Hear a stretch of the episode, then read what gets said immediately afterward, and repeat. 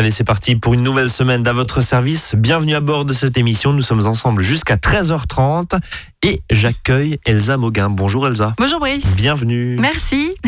Naturopathe, conseillère en nutrition du côté de Bergheim. Oui. Vous avez votre cabinet là-bas. Elsa, aujourd'hui, on va parler d'un match. À ma gauche, l'agriculture conventionnelle. À ma droite, l'agriculture biologique. Quelle différence? Alors, il s'agit de faire du tri, hein, bien sûr, dans, dans les infos très contradictoires qu'on reçoit ici ou là. On nous dit que le bio c'est meilleur pour la santé, c'est meilleur pour la planète. Ok, d'accord. Dans le conventionnel, c'est bourré de pesticides, c'est pas bon, c'est perc. Faut surtout pas toucher.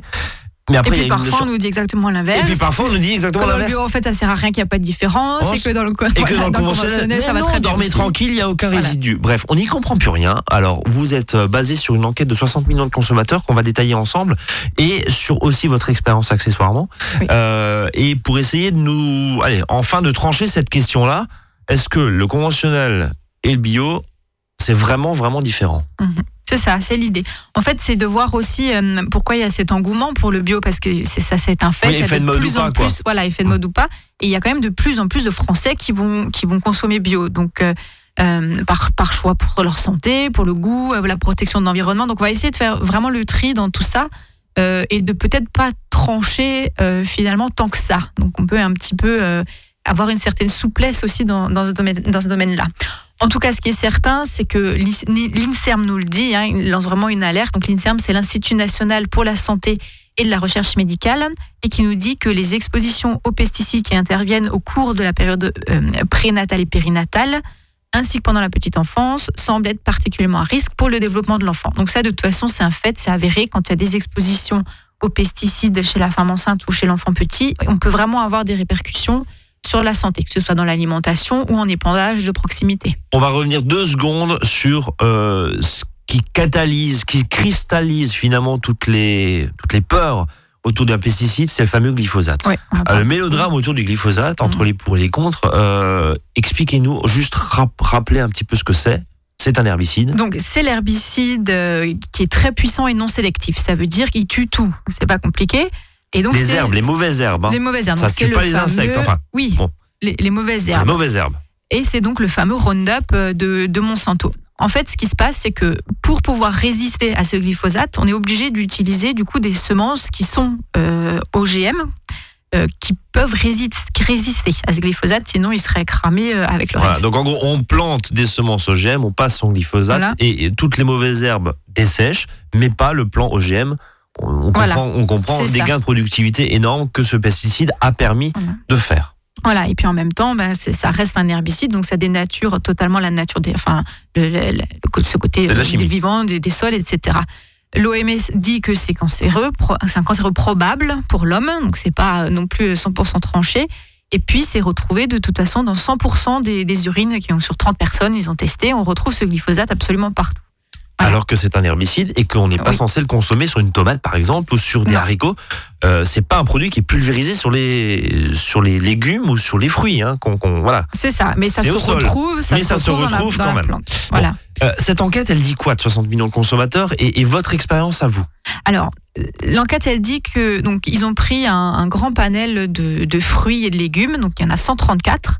Euh, sous différentes formes, hein. donc c'est en bio, en conventionnel, en surgelé, en conserve, en fraîche et des maraîchers. Donc euh, voilà, vous pouvez retrouver tout le détail hein, sur, euh, sur, leur sur le site Et donc, ils ont, ils ont recherché 600 euh, pesticides. Donc, il y a 600 types aussi de, de pesticides qui ont été retrouvés. Donc, on- ils ont retrouvé des pesticides, des engrais, des perturbateurs endocriniens. Ce sont des doses minimes qui ont été retrouvées de manière globale, mais répétées. Et le problème, c'est ce côté répété. Donc, ça, on en parle, hein, c'est l'effet cocktail. L'effet cocktail, on, nous dit de toute façon tout le temps que c'est... euh, euh, oui, mais il y en a très peu, ça dépasse pas les seuils, etc. Mais finalement, si vous allez consommer euh, les 5 fruits et légumes par jour, voire plus pour beaucoup, et que c'est en conventionnel, ben tout ça, ça s'additionne. Donc sur la tomate tout seul, ça dépassera peut-être pas, mais sur l'ensemble, ben, on arrivera peut-être à des, à des seuils plus élevés.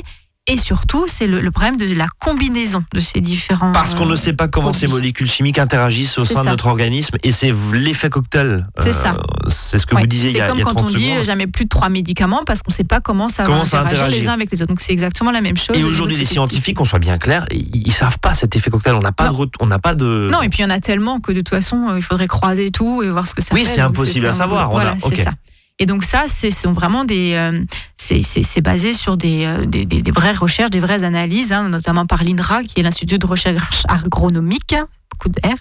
Euh, donc voilà, c'est c'est pas des, des, des idées qui sortent de nulle part. De toute façon, en général, 60 millions de consommateurs, c'est quand même des sources euh, plutôt très bien renseignées. C'est le concurrent au 60 au- à l'UFC Que Choisir, dont on accueille euh, Oui. l'un des représentants locaux ça. euh, dans cette émission. Mais voilà, c'est deux associations très sérieuses qui font des enquêtes très très sérieuses Voilà. euh, et qui nous aident aussi un petit peu.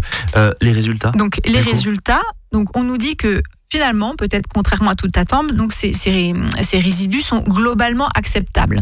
En fait, euh, sur l'ensemble des, des échantillons qui ont été testés, sur 57, 57% ne présentent aucun résidu. Donc c'est quand même plus de la moitié. Ça veut quand même dire qu'il en reste une grande partie où on en trouve dedans. hein. Et euh, pour les autres produits, il y a 31 molécules différentes, et surtout des fongicides euh, qui ont été retrouvés. Fongicides, on lutte contre les champignons. C'est ça. hein. Voilà. Et on nous dit c'est quand même déjà trop. On devrait Évidemment. être à zéro ou proche de zéro. Voilà. Donc les moins contaminés, parce qu'on peut faire des choix aussi hein, en termes de euh, est-ce que- qu'est-ce qu'il faut absolument prendre en bio, euh, qu'est-ce qu'on peut se permettre de prendre en conventionnel parce qu'il n'y a pas de résidus de manière générale. Donc ils ont trouvé que euh, dans l'ananas, il y avait zéro pesticide. D'accord. Alors ils ont conclu que c'était parce que la peau était épaisse et que de toute façon la peau de l'ananas on l'enlevait, donc il n'y avait, y avait pas de souci au niveau de la chair Donc de finalement, l'ananas. en conventionnel, c'est pas très grave. quoi. Voilà, c'est pas très grave. Il n'empêche que ça pousse toujours pas en Alsace. hein. Donc on a quand même un impact carbone et une pollution secondaire. Il y a un gros voyage de l'ananas Voilà. jusqu'à arriver sur la table. On est, on est Alors, d'accord. Pareil, étonnamment peut-être, je vais peut-être vous surprendre, mais les tomates. Ouais. On parle beaucoup de la tomate. Euh, pourquoi? Parce qu'en général, les tomates, elles sont élevées sous serre, donc elles sont quand même assez protégées. Donc il n'y a pas de pesticides qui sont retrouvés. Euh, encore une fois, le bon sens veut qu'on mange des tomates en période estivale et que euh, quand il n'y a plus de tomates dans le jardin, c'est qu'on ne consomme plus de tomates non plus, sinon ça vient de trop loin. Et qu'on ne mange pas non plus de tomates bio, mais qui sont faites sous serre euh, pour en avoir le 15 décembre. Ça n'a aucun sens. parce que ça existe aucun aussi. sens, Voilà, et ça n'a surtout aucun euh, intérêt nutritionnel, ça va même être délétère, beaucoup trop acide. Donc euh, voilà, donc après, encore une fois, on est sur du bon sens. On, on- on va y venir hein, dans ce bio un petit peu euh, de fou là, qui sert à rien. Oui, oui, on, On va va, en on, va, parler. on va en parler pour euh, vraiment faire les bons choix.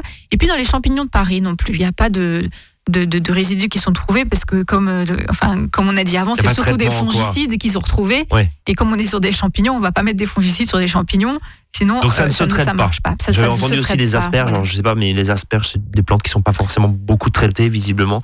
Ouais, Euh, alors moi j'ai vu, encore une fois, on a beaucoup d'informations contradictoires. Donc j'ai pris vraiment, euh, là, ces, ces trois sources-là, a priori, on est sûr que c'est OK. J'ai retrouvé sur les asperges, d'un côté on nous dit euh, c'est hyper pollué, et de l'autre côté on nous dit bah non, en fait pas du tout. Donc c'est toujours très difficile. C'est très Et je compliqué. pense ouais. que c'est très lié en fait à, à où sont, sont, sont faites ces asperges et à un moment, bah, effectivement, il n'y en aura pas et à un moment, il y en aura. Donc après, le consommateur, c'est très difficile au niveau du magasin de savoir s'il y en a ou pas. Euh, au contraire, ce qui craint vraiment, Ouais, alors dans l'analyse, c'était les framboises. Parce que euh, il part du principe que c'est un fruit qui est plutôt très fragile. et qui est très compliqué à laver en plus, Euh, voilà, qu'on ne lave, lave normalement pas. Et du coup, en plus, on peut pas effectivement les éliminer. Donc les framboises, c'est celles de votre jardin. euh, qui peuvent d'ailleurs être contaminés évidemment aussi, parce que hein, par dans le jardin, euh, etc. on, on- on est d'accord. Donc la conclusion de tout ça, c'est quand même que euh, il vaut mieux manger des fruits et des légumes, que ce soit en bio ou en conventionnel, parce que les bénéfices pour la santé en termes d'apport de nutriments, etc., sont de toute façon supérieurs aux risques Mais, encourus. mais, mais, Mais on a, on a parce qu'il y a, il y a ces fameux 5 fruits et légumes, ce slogan 5 fruits et légumes par jour, Oui. qui est des fois détourné en disant bah oui, mais 5 fruits et légumes par jour, notamment par des dessinateurs, euh, qui pointent un petit peu euh, Oui. le paradoxe. 5 fruits et légumes par jour, mais si vous les prenez euh, bourrés de pesticides, c'est pas très très bon. c'est ça. Donc Alors je dis pas que manger des frites et du riz et des pâtes, c'est forcément meilleur à côté, mais on est d'accord. Donc c'est vraiment encore une fois c'est le bon sens quoi. Il, il faut quand même avoir une certaine vigilance, limiter l'exposition aux pesticides et les fruits et légumes quels qu'ils soient, euh, ils sont c'est sûr c'est la meilleure euh, la meilleure chose pour prévenir tout ce qui est maladie de civilisation cardiovasculaire, de diabète, tout ce qui est diabète, cancer. Euh, mais si on, les prend sans pesticides, c'est-à-dire quand même en bio, hein, dans, les analyses 50 000 consommateurs, le, bio, il y avait peut-être un résidu par-ci par-là, mais de manière globale, c'est totalement fiable. hein. On marque une première pause dans cette émission consacrée au match entre l'agriculture normale, conventionnelle, hein, on, on l'appelle comme ça, et l'agriculture biologique, qui elle aussi a ses dérives. Oui. On va en venir, on va en venir, on va en parler pardon dans un instant. Restez avec nous. À votre service, le magazine pratique qui vous facilite le quotidien. 13h, 13h30 sur Azure FM.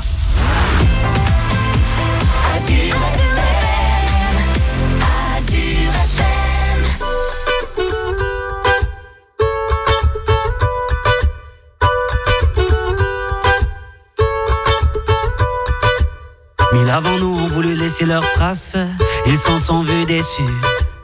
De belles âmes que le temps efface, Dieu j'en ai connu. On veut avancer seul, mais on ne va jamais loin. Suffirait qu'on le veuille pour aimer nos voisins. C'est pas la mer à boire, pas l'océan non plus. Pour dessiner l'histoire, il faut nous maintenir. Chanter dans les campagnes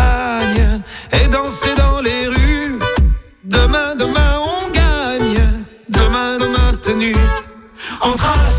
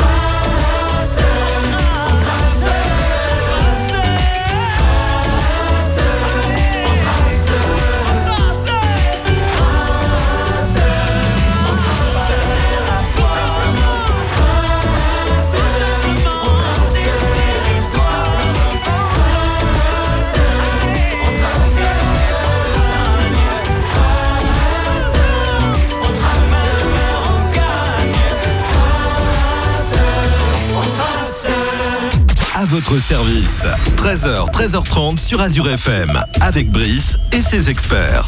Et on continue à parler justement de cette agriculture conventionnelle et cette agriculture biologique. Le match, c'est cet après-midi. Euh, en gros, si on se résume ce qu'on s'est dit depuis 13 heures, c'est pas si pire, c'est ça? C'est pas si. Le conventionnel, il n'y a pas forcément énormément de résidus, mais il y en a quand même un peu. Voilà. Et on sait pas et on connaît pas l'effet cocktail, c'est ça. Ça s'additionne et on ne connaît pas les, les interactions euh, des, les uns avec les autres. Alors il y a un truc quand même là-dedans, ça c'est pour la partie santé. Mhm. Euh, le bio, c'est censé faire du bien à la planète. Oui. On est d'accord. C'est d'ailleurs le euh, sûrement la- l'argument majeur. C'est d'ailleurs l'argument majeur. Oui, parce que la question nutrition, d'ailleurs, on va y venir dans un instant. Oui. Est-ce que dans une pomme bio, il y a plus de vitamines que dans une pomme conventionnelle On- Là aussi, ça se corse. C'est compliqué. aussi. ouais. Euh, le bio, alors vous, vous êtes pro-bio, hein, ça, on est d'accord. Euh, vous êtes Madame Fontaine à crudité. Qu'est-ce qu'on fait?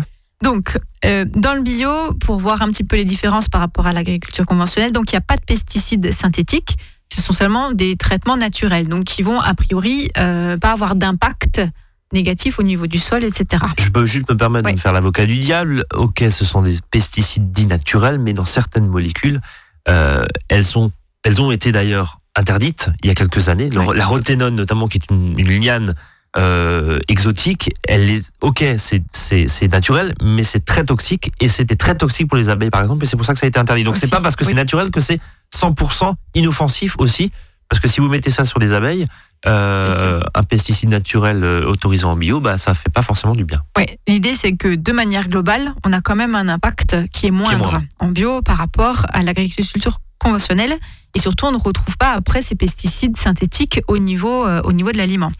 Donc on a euh, donc beaucoup moins de contamination des sols, des nappes phréatiques. Notamment par l'usage massif d'engrais hein, chimiques, faut le dire. Oui. Voilà. Oui, oui, c'est ça. On- donc la préservation marine, hein, parce qu'on sait que tous les poissons, euh, il y a des, des- des développements d'algues hyper euh, nocives, donc qui sont liés aussi à ces traitements-là. Euh, quand une, une famille qui a l'habitude de manger en conventionnel passe du jour au lendemain à du totalement bio et qu'on analyse les urines avant et après, eh ben on a vraiment la disparition, en tout cas une baisse vraiment significative de tous ces résidus de, de pesticides. Donc c'est un peu comme la cigarette finalement. Euh, si on bascule son mode d'alimentation, Ah oui, le ça corps, descend, Le ça corps, il élimine. Après, il y a des composés euh, qui, ne sont, qui sont stockés euh, et qui sont beaucoup plus difficiles à, à éliminer, voire pas éliminables. Et c'est ça qu'on appelle probablement cancérigène. Parce que ça vient Ça ça va créer des poches toxiques Ouais. et après, ça, ça, ça fait des dégénérations cellulaires. Alors, d'un point de vue euh, nutritionnel, on va y revenir aussi, mais il y a en général plus d'oméga 3 et d'antioxydants aussi dans le bio. Euh, le goût est meilleur, hein, ça c'est indéniable entre une carotte bio et une carotte pas bio. Euh, Il y a une meilleure tenue dans le temps aussi, hein, donc euh, vous pouvez essayer une salade de supermarché et une salade de, de bio ou Mais de comment on marché l'explique ça? local. Attendez juste deux secondes. Comment, comment vous l'expliquez finalement ce goût? Comment vous l'expliquez Cette salade, elle tient mieux. C'est parce que quoi C'est des, des aliments, enfin c'est des légumes en plastique dans le conventionnel. Enfin c'est l'idée que vous donnez là comme ça. Bah, euh, moi, je sais pas, c'est probablement lié euh, effectivement aux produits qui sont mis dessus. Et puis surtout, la, la salade, quand vous allez l'acheter en, en- en grande surface, il est probable qu'elle ait été regonflée, entre guillemets. D'accord. Et donc, euh, du coup, quand elle se retrouve dans votre frigo, ben, elle, elle dessèche et elle flétrit beaucoup plus vite. Ce qui n'arrive pas, euh, on va pas en bio, euh, on plonge pas les salades dans, dans des bains qui vont les, les laisser de bonne qualité. Ouais. Enfin, ça, de toute façon, c'est c'est indéniable. quoi, hein, C'est un peu plus vivant, c'est ça? C'est ça l'idée, c'est un peu Alors, plus vivant. c'est plus vivant. Ça, bien, j'allais y venir de toute façon. Alors, c'est plus vivant surtout si c'est local. hein. Euh, c'est, on, va, on va parler de ça tout à l'heure. Le, le low cost en bio qui vient de loin, ça n'a aucun intérêt et ce sont des aliments morts euh, parce que ben voilà, le, le temps que ça arrive, il peut s'écouler des semaines et c'est exactement la même chose. Euh, donc, par contre, c'est vrai qu'au niveau de la dégradation des vitamines et des minéraux, enfin des vitamines surtout, euh, c'est similaire en bio et en conventionnel. hein. donc, euh, ça, ça, change rien. Et puis surtout, quand, euh, on choisit ce type d'agriculture-là, eh ben, on est dans une optique aussi d'encourager les petits producteurs locaux, d'encourager le mode de travail aussi, parce que ça va être des travailleurs qui ne vont pas être exposés à des doses massives de produits chimiques quand ils vont traiter. où il y a un salaire aussi qui est honnête voilà c'est pas de la, production avec de la main d'œuvre de, de basse euh, comment, comment on De basse rémunération. de basse rémunération Ouais. merci En, en tout cas, il y a un impact social et il y a une idée, il y a une philosophie sociale aussi quand je consomme bio c'est ça local. oui local Parce qu'il y a un truc qui vous énerve, les tout ce c'est qui le brocoli emballé du Pérou, c'est le brocoli du Pérou bio, C'est euh, suremballé quatre fois Ah, avec ça, un c'est- cellophane. c'est impossible c'est c'est- c'est de présenté- l'hérésie On est d'accord. C'est totalement, totalement débile, hein, pardon, mais euh, ça n'a absolument aucun sens d'aller chercher aussi loin et de tout emballer dans du plastique. C'est de la folie. Avant de baver un petit peu et, et de cracher un petit peu gentiment sur le bio, quoi, le bio low cost, on l'appellera comme ça? Oui, Le oui, bio, ça. euh, le bio conventionnel, Ouais. tiens, pourquoi Oui, pas? le bio Euh, qui, qui tend aussi à devenir une norme de plus en plus. hein. Mm. Euh, juste, est-ce que vous avez un truc euh, pour éliminer les résidus toxiques sur les fruits et les légumes ou est-ce que une fois que c'est dessus une fois que c'est dedans, Ouais. eh ben euh, ma cache, vous faites plus rien. Alors, si c'est pas bio, il faut laver de toute façon et éplucher euh, les fruits et les légumes. Ça, c'est certain. Euh, pour pouvoir enlever une partie de ces résidus, il faudrait les rincer pendant deux minutes. Oui, mais on nous dit, attendez, en plus on nous dit que toutes les vitamines sont dans la peau. Oui, ah oui, non, mais en, en c'est bien la problématique du conventionnel, c'est que la peau, il faut l'enlever parce Ok. qu'elle est, elle est, elle est- c'est, c'est là-dessus que ça se dépose. Voilà. On peut aussi laver au bicarbonate, donc on dit on peut laisser les, les, les aliments 15 minutes dans de l'eau avec une concentration d'à peu près 10 grammes par litre de Oui, bicarbonate. faut anticiper quand on C'est- prépare le voilà, c'est ça. Après, ça devient limite de la chimie dans la cuisine. Enfin, Ouais. c'est- ça devient euh, beaucoup moins sympa de préparer à manger. Et bien sûr, tout ce qui va être à l'intérieur du fruit, ça, c'est pas éliminable, hein, parce qu'on retrouve pas seulement des, des- des résidus sur la peau, mais aussi à l'intérieur du fruit. Le, le fruit, il a grossi et, et il a. Un produit systémique, par exemple, qui rentre dans la sève de la plante Oui. pour la traiter, on peut comprendre qu'il y ait des résidus forcément dans les fruits que nous allons consommer. Ouais. C'est compliqué d'être consommateur. hein. C'est compliqué et, et c'est pour ça que je trouve que c'est voilà, c'est intéressant comme type de sujet parce que ça amène à chacun aussi à réfléchir, à se dire ouais mais bon là la pomme que je vais aller acheter ou quand je la passe sous l'eau, euh, je vois un limite un film plastique ou de cire qui est en train de couler. On va se dire ok ça on le mange quoi. Enfin, je veux dire maintenant il y a plein de vidéos de choses qui sont faites euh, pareil sur des petits gâteaux euh, qui sont passés rincés sous l'eau à la passoire et où vous vous retrouvez avec une espèce, une espèce de chewing gum euh, au final de plastique. On se dit ok ça on- le mange. Euh, la base du bio, c'était c'était quoi? C'était euh, co- comment c'est venu? On revient, on revient pardon deux secondes en arrière. Euh, c'était l'idée première, c'était la santé ou l'environnement? Bah, déjà, la base du bio, c'est qu'à la base, tout était bio, puisque il y a quelques dizaines d'années, euh, rien n'était traité. Donc, Oui, l'agriculture nos- biologique n'existait pas On n'était pas dans nos sociétés de consommation telles qu'on les connaît aujourd'hui. complètement. Après, cette idée originelle du bio, c'est, c'est- il suffit pas de manger bio. Il faut, derrière, il faut avoir vraiment une conscience de dire c'est bio, mais c'est local. C'est directement du producteur au consommateur, ce qui fait qu'on on évite aussi les marges, les, enfin, les intermédiaires qui font augmenter les, les coûts et les marges. Euh, quand vous allez chez un petit maraîcher qui est soit en agriculture biologique ou au moins raisonnée, euh, euh, vous pouvez avoir des, des fruits et des légumes qui sont bio ou quasi Oui. bio, en tout cas sans, sans résidus de pesticides, et qui sont moins chers que l'équivalent en grande surface en hyper traité. Voilà. On vous laisse là-dessus? C'est vraiment le- le- la bonne chose à faire. On vous laisse là-dessus. On marque une première, une première, une Deuxième. deuxième pause, pardon, je les compte plus. Et puis une pause toute bio, toute musicale en tout cas. À tout de suite.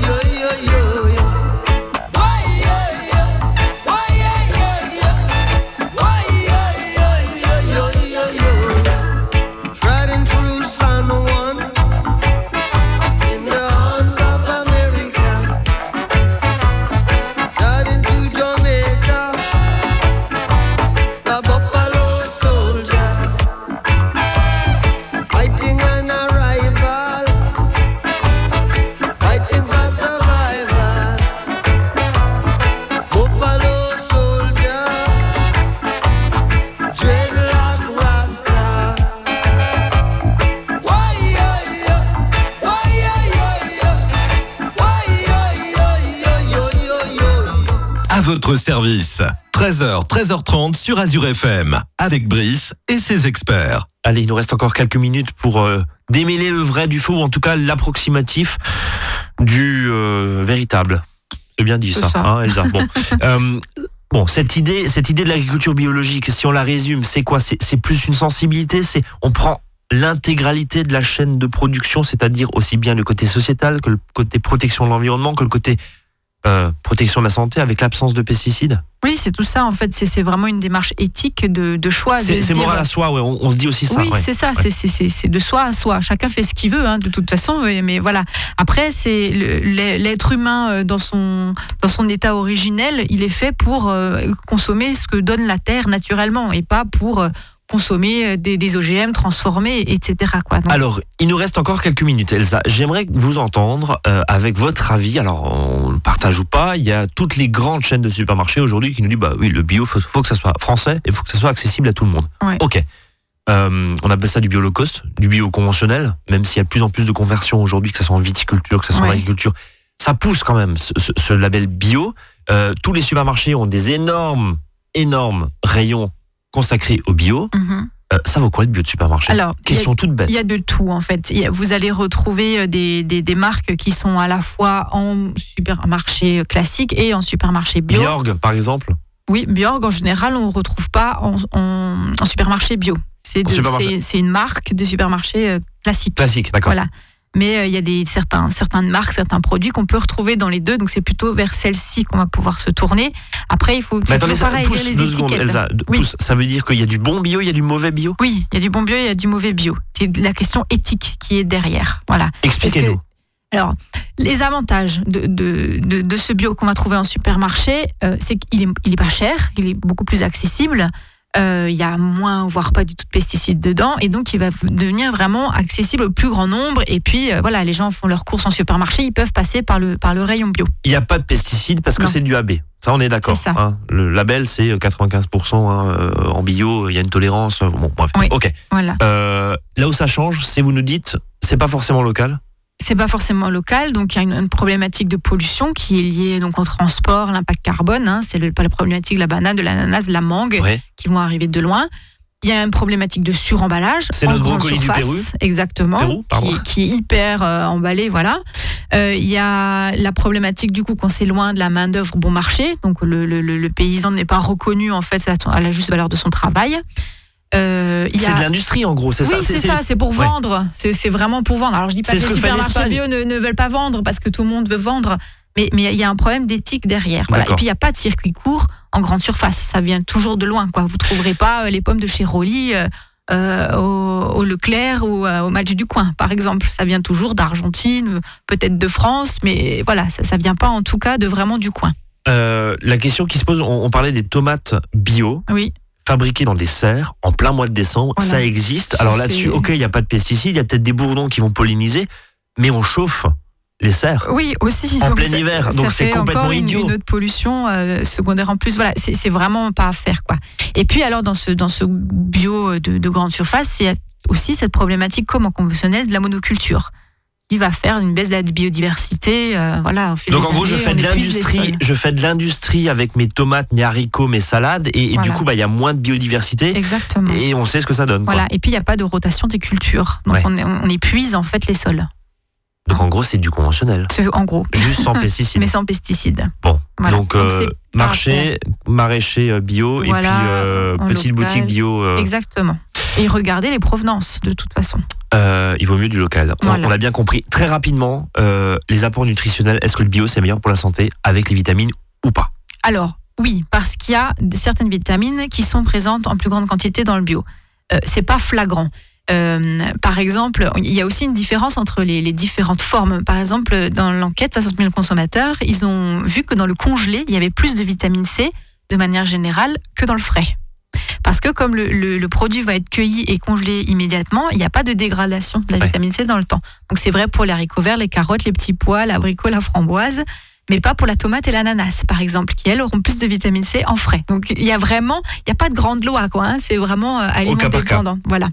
Le problème du congelé, c'est qu'on a euh, quand même une perte de la vitalité de l'aliment qui est plus vivant. hein. À partir du moment où c'est congelé, on, on tue ce côté vie. Donc ça, c'est un peu les études euh, en bioélectronique de Vincent. Mhm. Voilà, si vous voulez un petit peu aller voir de ce côté-là.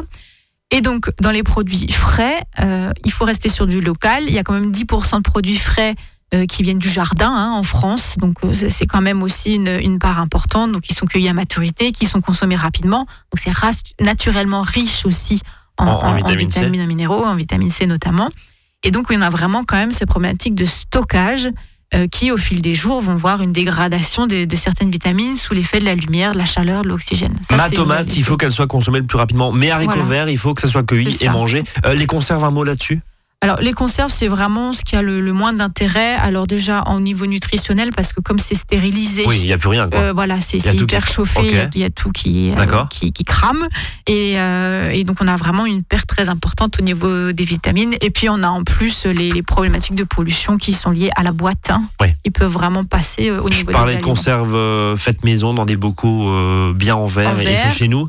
Euh, Oui, ça, pareil, si on stérilise, il y a moins de Si on vitamines. stérilise, il y a moins de vitamines. Ouais. Il y a la lactofermentation, par contre, qui est très importante. La on fera peut-être un On sujet. en avait déjà parlé, euh, mais euh, reparlez-nous de la lactofermentation. Voilà. Euh, il nous reste une minute. Très Oui. rapidement, comment on conserve au mieux les vitamines dans les aliments Donc déjà, on essaie d'avoir du bio, Oui, euh, cru et non épluché. voilà, parce pour que garder, dans parce que c'est dans la peau, c'est ce qu'on qu'on a disait. le plus. Voilà. Après, quand on fait des cuissons, d'aller plutôt sur des cuissons basse température. Plus longtemps, mais à moins de température, ça permet de mieux préserver. Euh, privilégier du coup les cuissons vapeur, éviter de faire tremper les légumes dans l'eau pour les faire cuire. On ne peut pas cuire Ça des part. carottes à l'eau, ça, ça, ça part dans l'eau. Voilà, donc plutôt à la vapeur. Il y a des casseroles spécifiques, notamment le vitaliseur de Marion, qui est une casserole spéciale pour préserver au mieux les, les vitamines. Euh, et puis, bah, on essaye de manger ces fruits et ces légumes le plus rapidement possible après les avoir achetés et de pas les stocker. On fait pas les courses pour le mois. Pour le mois, on les évite sur le frais. Voilà. On est très en retard, désolé euh, Franck. On va rendre l'antenne avec beaucoup de minutes de retard, mais c'était passionnant en tout cas Bah, pour essayer de décrypter un petit peu. Merci infiniment Elsa. Je vous souhaite une très bonne après-midi et on se donne rendez-vous nous demain 13h, 13h30 et vous, bah, à très bientôt. Salut. Au revoir.